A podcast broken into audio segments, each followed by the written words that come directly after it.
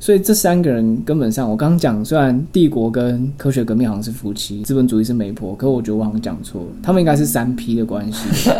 他们互相。呃，做互相对，我总觉得你还越比喻越奇怪。他们互相，好不好？他们互相怎么样？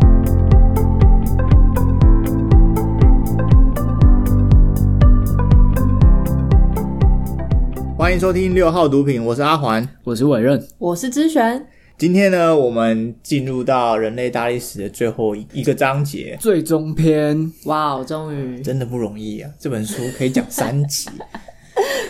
就是人类怎么样渐渐的走向这个融合。融合，对，而且是透过一些想象出来的秩序，让大家统一在一起。书里面讲到人类融合呢，其实有我觉得有两个很蛮大的重点，第一个就是金钱，再来就是宗教。金钱使人类融合，感觉金钱就是挑起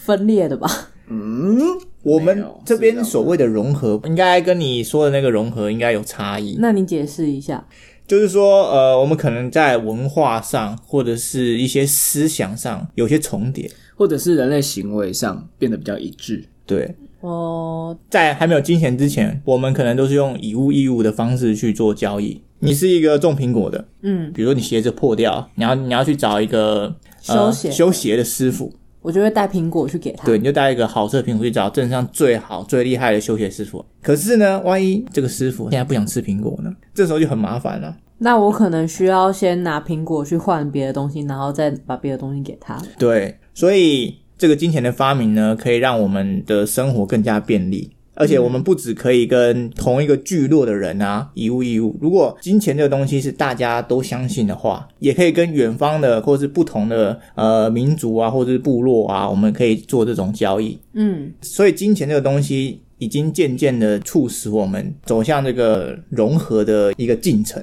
金钱的价值也是我们人类想象出来的，嗯因为金钱这个纸钞本身是没有什么价值的嘛，苹果才是有价值的，对，修鞋子才是有价值的，就是大家都要相信这个金钱有用。所以它也是一个创想造象出来的秩序想象出来的。嗯，没错，没错，没错。 OK，接下来我们金钱这个讲完，我们来讲讲看这个宗教是怎么样，也是让我们人类迈向一个融合的过程。好的，现在社会可能会认为说宗教常是造成歧视、仇恨跟分裂，比如说一些有一些恐怖组织，他们其实背后就是宗嗯宗驱教动，或者是从以前历史就很多对啊，宗历史有教的很战争、啊，多什么十字军东征啊，但其实宗教是一种让人类一统的力量。你想象一下，我们的所有秩序、阶级都是想象的产物，比如说法律也好，嗯，然后以印度教种姓制度也好，阶级制度也好，我们人对自己定出来的规则，其实有时候。是不是会一直被打破？或者是一些金融规则，或者像我们防疫的规则，好了， 就是随时都可以在变，因为那个是人定的。对啊，法律跟这个阶级那个也是人定的，所以它也同样是脆弱。可是如果它脆弱的话，那就完蛋了。我们一下子就可以打破这些法律跟阶级的话，那这个社会就动荡不安。嗯，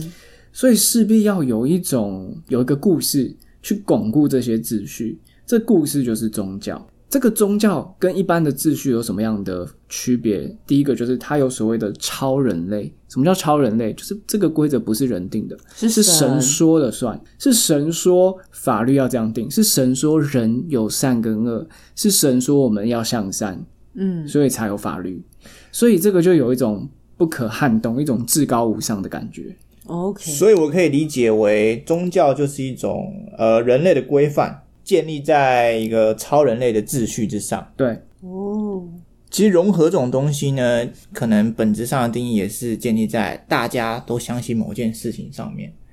啊，如果有些人去信了这个教，那他是不是相信了这个宗教的这个神？那你们自然价值观也会越来越统一，你们就越来越融融合哎没错，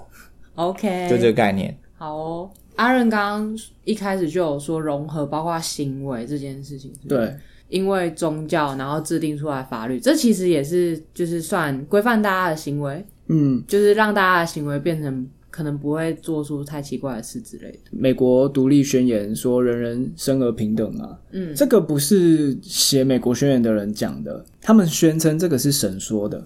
就是 God says，所以我们必须得相信，所以我们才有所谓的自由人权。嗯，这边还有一个有趣的观点，就是其实共产资本或是民族主义，甚至是纳粹哦，他们也是一种宗教哦，只是他们更喜欢被称为就是意识形态嗯，你说共产资本也是宗算教，宗教，对对，因为我们刚刚定义的宗教其实就是一种人类的规范及价值观的系统，建立在超人类的秩序上面，这是对我们定义的宗教。可是资本主义跟共产主义又不是建建立在超人类的，有有有是。是好，那你吗要不要解释一下为什么是？比如说共产主义呢，它就是说马斯克认为，只要大家财富平均呢，那他们经济上呢就不会匮乏，这个经济呢就可以使大家和平共存，然后大家都是很有钱。但马斯克是人啊，好，对，所以我们要讲的是超人的秩序，不是在讲超自然，因为现在我们理解宗教可能是要有所谓的神，可是其实宗教就是如我们刚刚讲的，你只要是一套人类道德观跟那个行为的规范，并且是建立在超人类秩序。那超人类可以分两种，一种就是所谓的超自然，比如说神明、鬼魂、恶魔这些东西；嗯，另外一种是所谓的自然律。什么叫自然律呢？就是苹果会从树上掉下来，它不会往天上飞，这就是一个自然律。它不是人类能控制的，它就是一种超人类。那像是刚刚他说的，马斯克提出我们只要能共产的话，大家就会走向和平，然后大家都会快乐这种乌托邦，这算自然律吗？人就应该要这样子，我们才会快乐。那资本主义就是我们人应该要有私有财产，这样才人才会快乐。这个也是所以这个重点不是提出来的那个人，像你刚刚说马斯克说，但其实重点不是马斯克说的，重点是被提出来的这个想法。反正他只要能说服一群人相信，他就是说服一群人，它是真理，他就是，而且这个对真理对不对是人规定的，它就是一种超人类的秩序，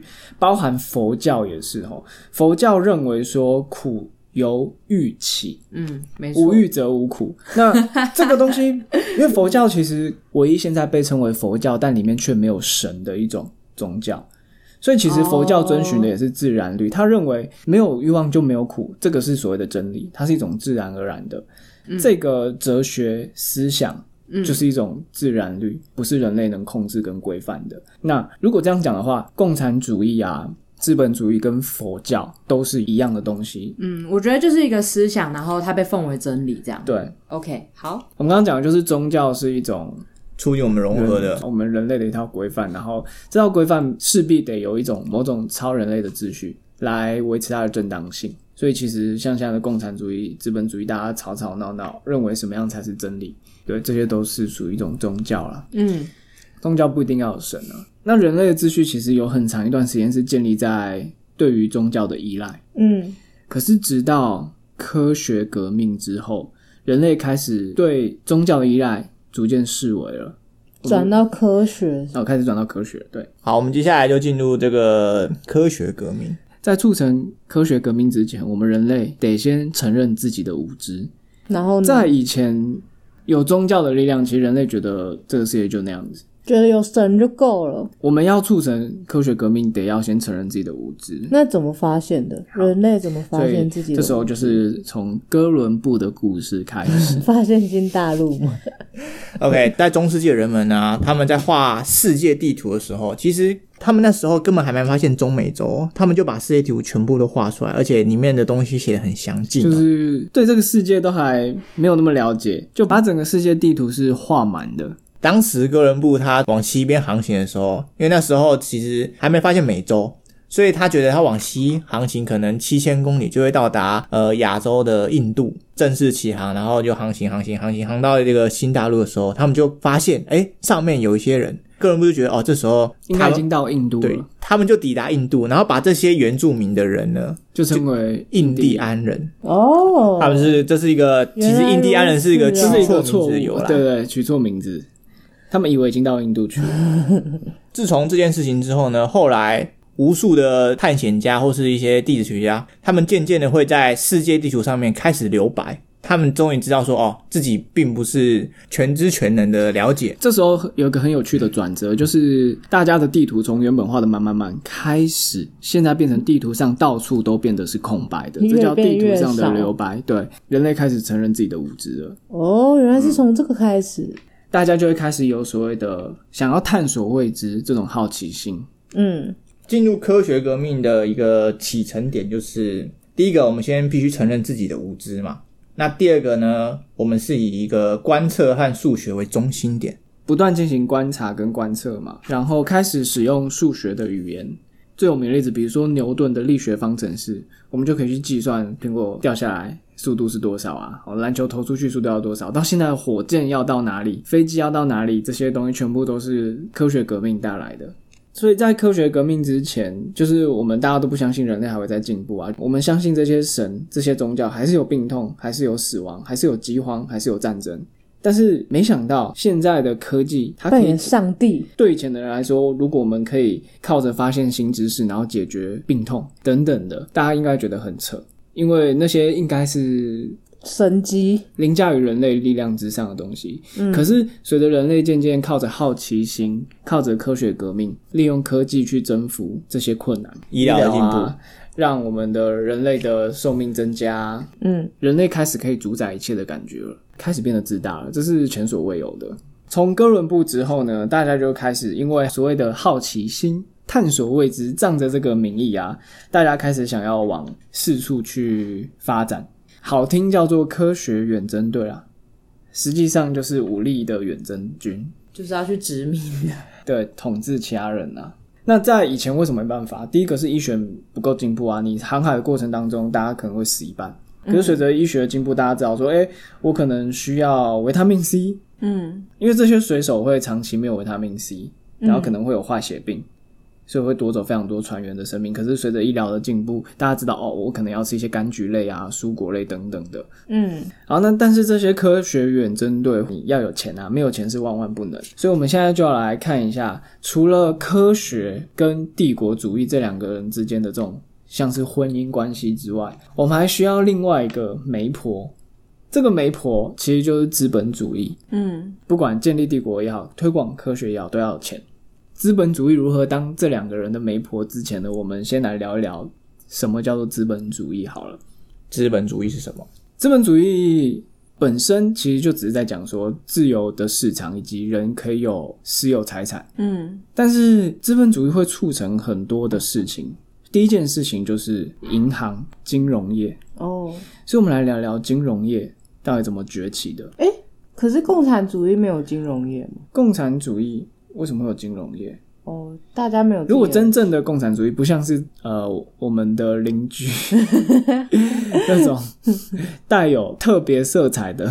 共产主义，那不太一样哈，那个不是真正的共产社会。那我们角色扮演一下，阿环来当一个，你来当一个金融家，好，阿环是金融家，那我是一个建筑的承包商，好，今天咨询就是一个面包师傅，他现在想要来创业。那首先呢，我今天我是建筑承包商嘛，刚完成一个大案子，所以我赚了一百万美金。好，那我把一百万美金呢存到阿环那里去。嗯，存进去之后呢，现在阿环现在是不是有一百万美金的现金在那里？没错，在我的银行里面，我会想要存，是因为他可能会付给我利息啦。嗯，现在就是咨询，你现在要干好嘛我？是直选，你要我要贷款，你要贷款，因为你想要创业，开一间真正好的面包店。真正好的面包对啊店， 很重要，很 重要，对。但是你钱不够啊，你要买全套设备需要钱啊，嗯，烤箱等等。好，你就像那个阿环，阿环是金融家，你就提出你的商业计划他跟是他势力的金融家，对好势力的金 融家说服他借钱给你。嗯，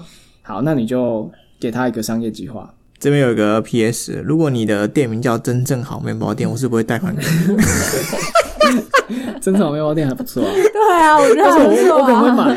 买、听起来不是 很赚怎钱，样听起来很 local 呢。 ？local local，我就是做 local 的生意，怎么样？好，那这时候呢，阿环可能就会把这一百万贷款给直选，子璇，让他来盖他的面包店。好，这时候咨询呢就请我，因为我是建筑承包商嘛，哦，所以你就把那一百万美，金给我，要我帮你盖一个面包店，然后帮你处理所有的设备。嗯，现在面包店还没开成，什么都还没做，但是我现在也就两百万美金了。我一百万美金存在阿环那里啊，哦，但是你又把那一百万美金借出来，你把那一百万美金给我啊，嗯所以现在我有两百万美金在我的户头里了。嗯嗯然后随着事情发展呢，我在两个月之后跟你说，哎、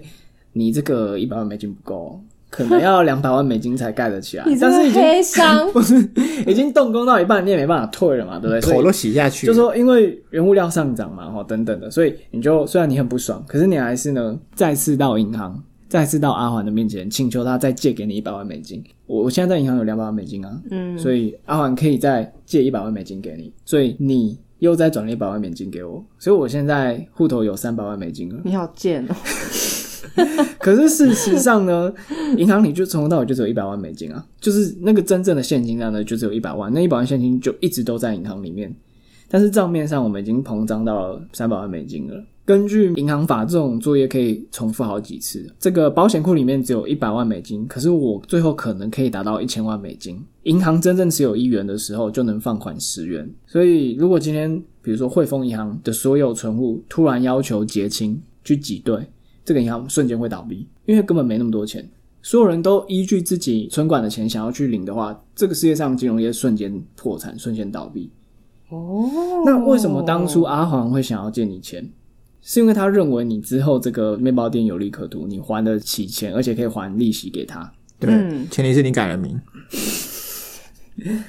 我就要叫真正好面包店怎么样？ fuck，加 你利息。所以为什么他会想要借你钱的原因，就是因为对于未来的信任，他信任你未来可以因为靠卖面包而赚到很多钱，认为你还得起钱。这个是在资本主义之前前所未有的。以前有金钱的交易没错，可是我现在付钱给你，你妈的马上把面包卖给我。你不要想说我十 两年之后这个再把面包给我，就是我们从一物一物换到金钱交易，那个都还是当下的，我们都还没有对所谓的未来的信任。可是直到资本主义有个转变，就是我开始可以所谓的借钱了。我开始可以对于未来有一些信任，认为未来是有利可图，这件事情是资本主义之后才有的。哦，预知未来，打造现在。预知未来，对打造现在，你好像那个 借贷商的对啊，广告，因为像你，你会借那一百万，是认为你未来能赚得到那一百万，你才去借来盖面包店呢、啊对这个是一个资本主义的特色，人类很厉害的想象力的一种奇迹。对未来的想象。对，我们都认为，所以金融业就是靠这个而活下来的耶。那为什么我们愿意开始相信未来？是因为我们科学进步啊。如果科学没有进步，谁谁管你未来可以做什么事情？搞不好你明年就是因为小麦欠收，你早就没有原料了。但是因为科我学以进步，为你要说你明年就因为疫情你就已经不在那里，哎、就很你不要那么乌鸦嘴行不行？呃，就是类似的概念，就是我们透过科技，我们开始可以想象未来是有利可图的。但在科学革命之前是没有这件事情的，所以科学革命促成了资本主义的兴 起，资本主义，又倒回去促成科学革命跟帝国主义， 因因为为发展帝国主义跟科学都是需要钱。对，科学会往哪边发展，要看哪边赚得到钱，要看哪边有利可图。所以这三个人根本上，我刚讲，虽然帝国跟科学革命好像是夫妻，然后我讲资本主义是媒婆，可我觉得我好像讲错了，他们应该是三 P 的关系，他们互相呃做互相对， 我总觉得你还越比喻越奇怪。 他们互相好不好？他们互相怎么样？互相怎么样？ 互相让彼此哦互相帮助，互相让彼此变得更茁壮。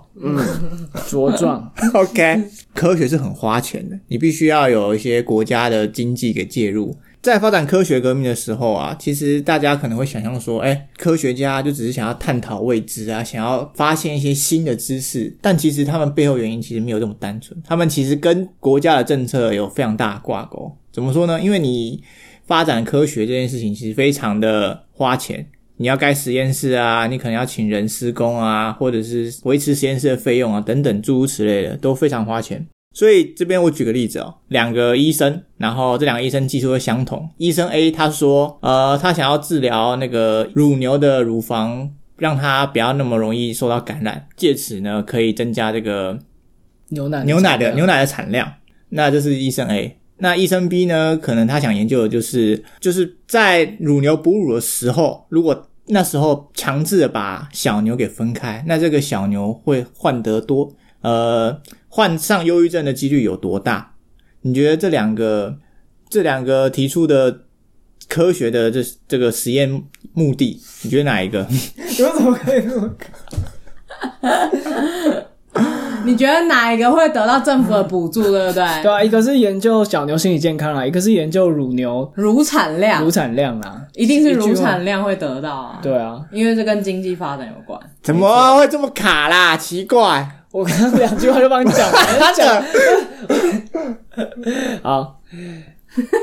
对，没有错，我刚刚直接正解了，对，没错恭喜啊！啊，呃，你不要恭喜啊！ 你自己卡完，然后又没听我的回答，你是在那边之呃， 你们抢，你们两个抢答，我突然一时间没有回我过啊没有来。想到他哪有想答，明明就只有我讲，好不好？啊，停，好，我们这样很难见。咨询很有 sense，他就回答出正确答案，因为其实看似在道德上研究小牛的心理健康好像蛮重要的，可惜他获得不到资助，获得资助的是那个乳牛的产量这件事情。因为和经济有对，有有关科学的走向是看经济成长，所以资本主义它带来的效应就是人类只着重在利益跟经济成长，而不是公平正义跟道德。其实我们刚刚很多次都提到哥伦布，嗯嗯但我如果我们以现在这个资本主义的角度去看的话，其实哥伦布他也是一个创业家。为什么呢？怎么说？当初哥伦布要发展他的航海的事业呢，其实也没有非常顺利，因为他一开始最先呢是跟葡萄牙国王要求，他需要一笔资金呢去买船啊，去雇水手啊，或者是去买一些食物啊，才能帮助他这次远征。当时啊，他们觉得哦，做这件事情危险重重，而且他投投资报酬率又不高，所以感觉这笔钱就像丢到水里面。然后他就是也是跟了很多很多的一些王室啊、贵族啊借，他们都不愿意借他。直到最后呢，只有那个西班牙的国王他们愿意借他。他跟西班牙国王要到钱之后呢，他终于成功的发现这个美洲这个新大陆，在美洲呢殖民啊、统治啊，甚至用用上美洲的资源，让这个西班牙王室最后赚得盆满钵满。就比如说开采金矿、银矿啊，还有种烟草啊、甘蔗等等的，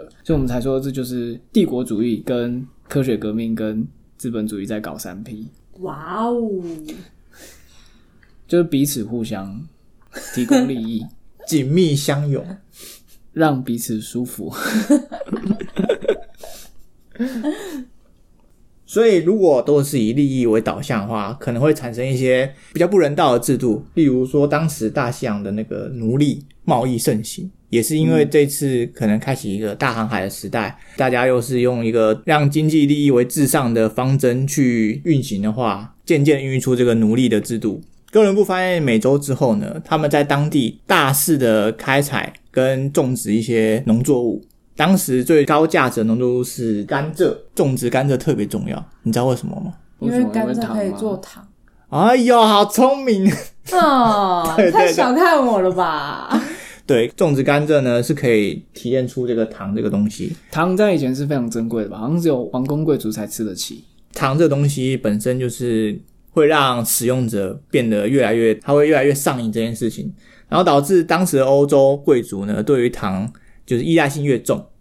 那依赖性越重，他们越需要糖，然后这个糖的价钱就上升。总之，当当时在美洲种植甘蔗这件事情呢，是一有利个可图啦嗯劳力非常密集的工作，就正常人不并不想去做这种工作，因为你要在太阳下曝晒啊，你可能房舍也不是很好啊，或者是薪水也不高。但这个糖又这么有利可图的情况之下，那这个这时候这个农场的那个老板，他们想说要到底要怎么样去找寻这些人力资源，于是他们把头脑就动到了这个奴隶身上，而且甚至是欧洲人，他经常会发动战争哦，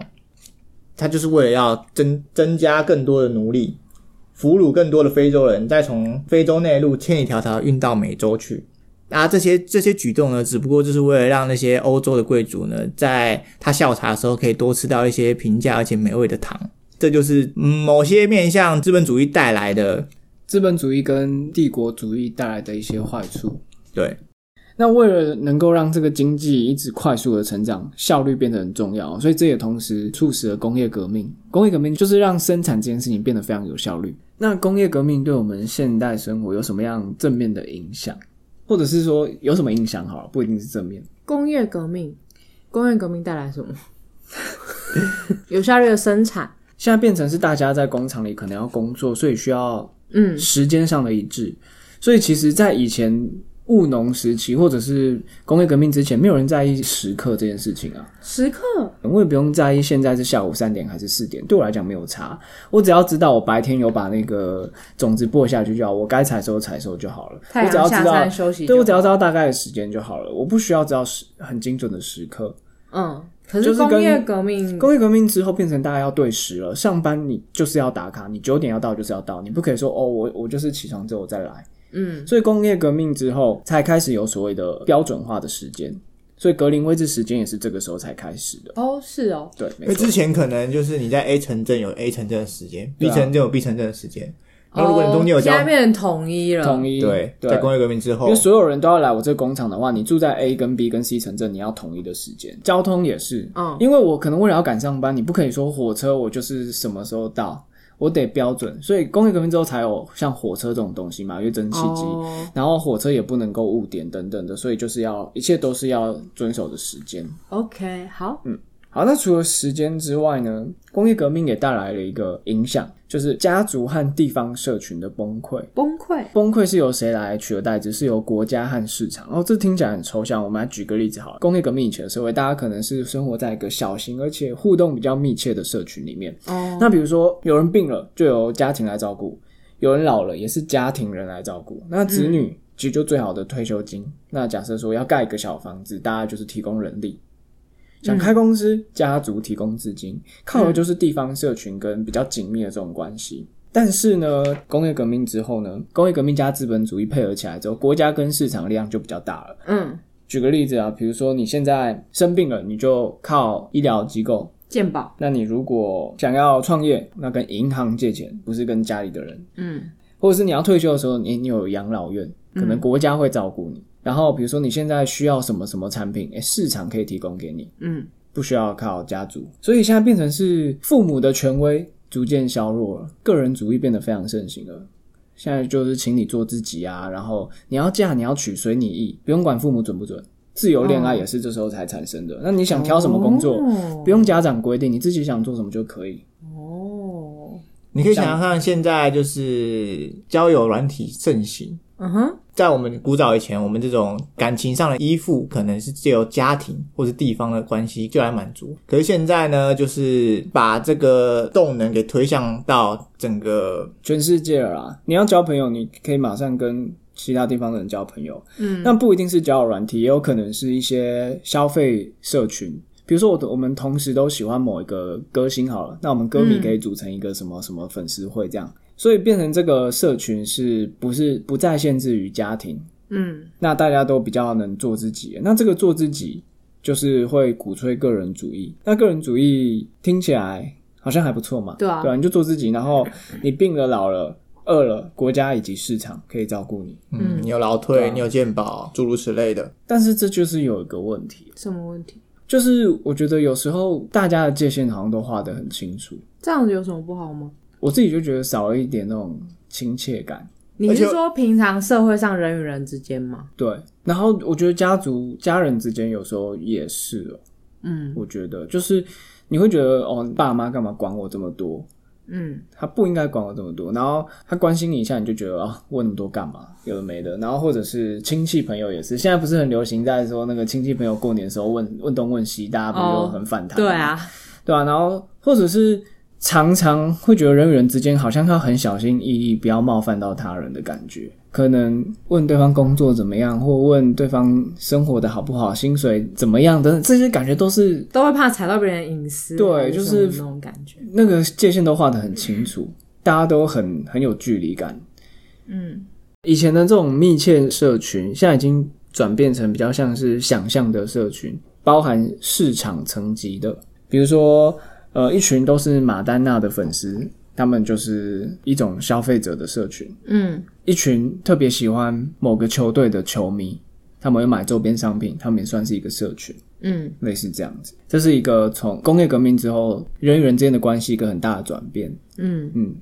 其实我们现在这个年代啊，相较之下，就是跟以前比，就是非常的和平，和平的程度难以去想象。而且现在大家比较 focus 在个人的不幸的事情上面，比如说恐怖分子啊，他们可能 po 张照片说哦，我把这个人质给杀了，或者把人质给毁容了，大家会觉得说呃，大家会非常愤愤不平。对，但是这个是属于就是比较偏个人的心酸，那相较之下呢？可能大概在几百年前，那时候苏联的大饥荒啊，或是或是一大些鸡花大饥大饥荒荒，或是中国的大饥荒，那个一次死就死了好几千万人呢、大家却对那个比较就无是动比较于轻衷。描淡写的感觉。对对，你知道说以前比较多战争吧，所以以前当战争很严重的时候，你可能死了一个人，你也不会特别报道或者是什么的啊、就是因为处于那个很动荡的时代。可是现在因为很和平，所以只要有一个人怎么样了，大家就会觉得哦，就是很严重的那种感觉，就是对比啊啦。就是大多数的人其实感受不到我们现在有多么的和平，因为我们都没有看到可能几百年前或一千年前的场景。可是那个时候世界是更加残暴的，战争可能是非常常见的事情，动不动就是有战争发生，然后可能一下子就死很多人。可是现在的话，虽然我们还是会偶尔会看到一些很不公不义的事情，可能恐怖分子做了什么什么事情，我们会觉得哇，我们活在一个非常人心惶惶、动荡不安的社会。可是其实我们看到就是那个一两个人只是被杀掉还是怎么样，可是相较于以前，可能一次就是死几百万、几千万个人，我们比较容易体会到个人的辛酸，但比较不容易体会整个人类的苦难。所以，虽然我们觉得好像没有多和平，可事实上我们是非常和平的。比起以前，反观现代啊，我们举一些数字好了，像现在每一年自杀或者是出车祸死亡的人数都远高于暴力犯罪跟战争的人数。哦，我们现在真的是和平盛世，那这个和平盛世的原因所以我们现在相对来说是处于更加和平的一个年代，前所未有的和平，这要归功于就是原子弹的发明啊，因为这个原子弹的发明呢，让本来以往要发生的战争的这些代价变得相当的高昂。哦，所以大家可能会觉得说，那个原子弹发明可能是非常可怕的，但事实对上啊它其实是促进我们现代和平发展的一个非常重要的发明啊，因为没有人敢战争哦了。战争的代价远比和平的代价高很多，尤其现在贸易这么发达、资本主义盛行之下，和平可以得到的红利太多了。嗯，至于战争，没有什么好处。像如果台湾真的被打，那个台积电如果怎么样了，全世界是没办法负担的。全世界所有需要晶片的一些科技，嗯，包含电动车、包含电脑、手机，所有三 C 产品用到的东西台湾那么屌，啊，你不知道，台台积电那么屌，所以台积电是护国神山是真的，但全世界保护台湾绝对不是想保护台湾，全世界保护台湾的唯一原因就是想保护台积电哦啊这是很现实嗯的。 OK，我们拥有台积电，大家不敢打，不敢动。因为台积电其实它这个科技是领先世界至少五年以上，保守估计，哇哦，所以现在战争已经不是那么有利可图了。然后又以往的战争可能就是要抢抢哦对啊，抢一些牛啊，抢一些呃民农族作抢物啊银、，抢羊，哎、抢银、抢粮、抢娘们儿，这是什么电抢影？钱、抢粮、抢娘们。OK，我 知道。干，我现在还帮他接。好的，但这部电影还蛮好看的，这是一部电影哦、它不是台词吗？对吧？哎、好，不要闲聊，这样很难剪。